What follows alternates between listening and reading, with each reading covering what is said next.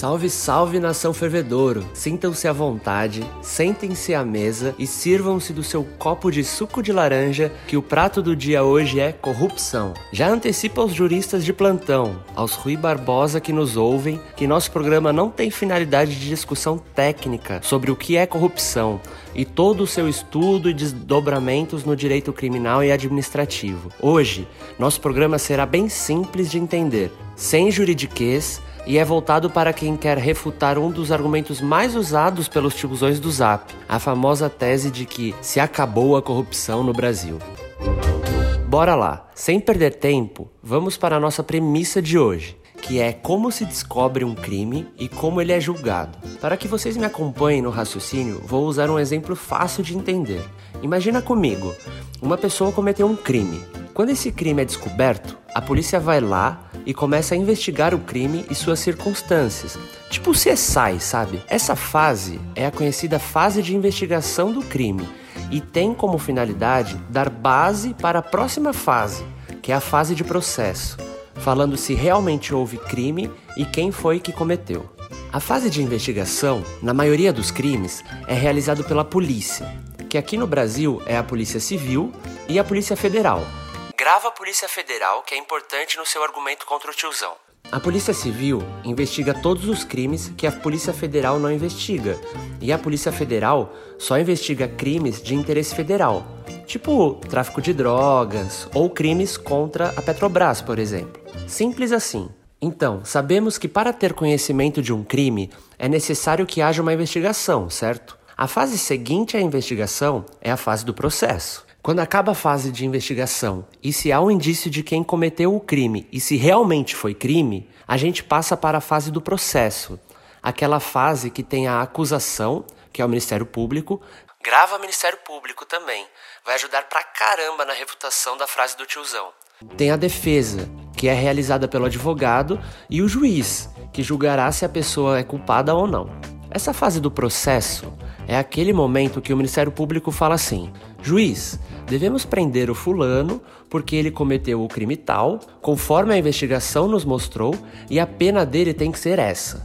Do outro lado, se tem a apresentação da defesa, que nesse caso refutaria os pontos apresentados pela acusação, falando mais ou menos assim: juiz, o fulano não deve ser preso, porque a investigação nos mostrou que ele não cometeu o crime, ou Juiz, o fulano não deve ser preso, porque a investigação nos mostrou que nem houve crime. Ou seja, pedindo a inocência da pessoa.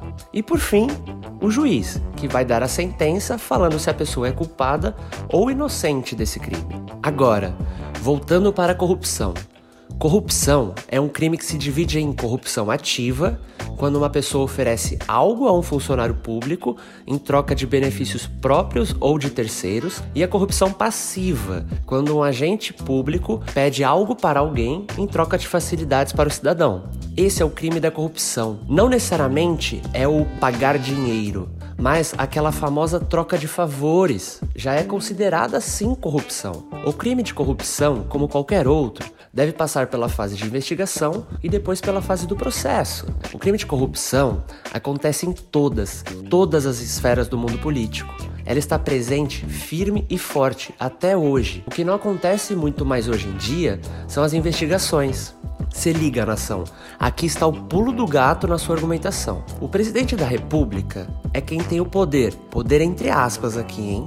De escolher os chefes da Polícia Federal, assim como os chefes do Ministério Público Federal. Lembra de minutos atrás que eu falei para gravar Polícia Federal e Ministério Público? Então, é o presidente da República que tem esse poder de escolher os chefões desses dois. Você já deve ter pego o fio da meada, né?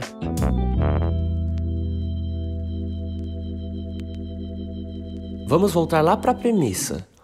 Todo crime, quando descoberto, tem duas fases: a de investigação e a fase de processo.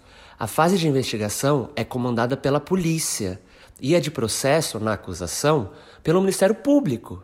Agora vamos ligar os pontos. Se o presidente tem poder de, entre aspas novamente, escolher os cabeças da Polícia Federal, que investiga, e do Ministério Público Federal, que acusa, e ao escolher esses cabeças coloca os seus amiguinhos, é claro que não terá mais corrupção em seu governo. Mas aqui sim, o que acontece é que não tem mais investigação de corrupção, ou se tem, não há acusação na fase processual. Não é que acabou a corrupção, mas sim que ela não está sendo investigada, mas sim que ela está sendo jogada para baixo do tapete. Entenderam? Não é que não temos mais corrupção hoje no país. O que acontece é que não temos mais investigações, não temos mais acusações e por aí vai.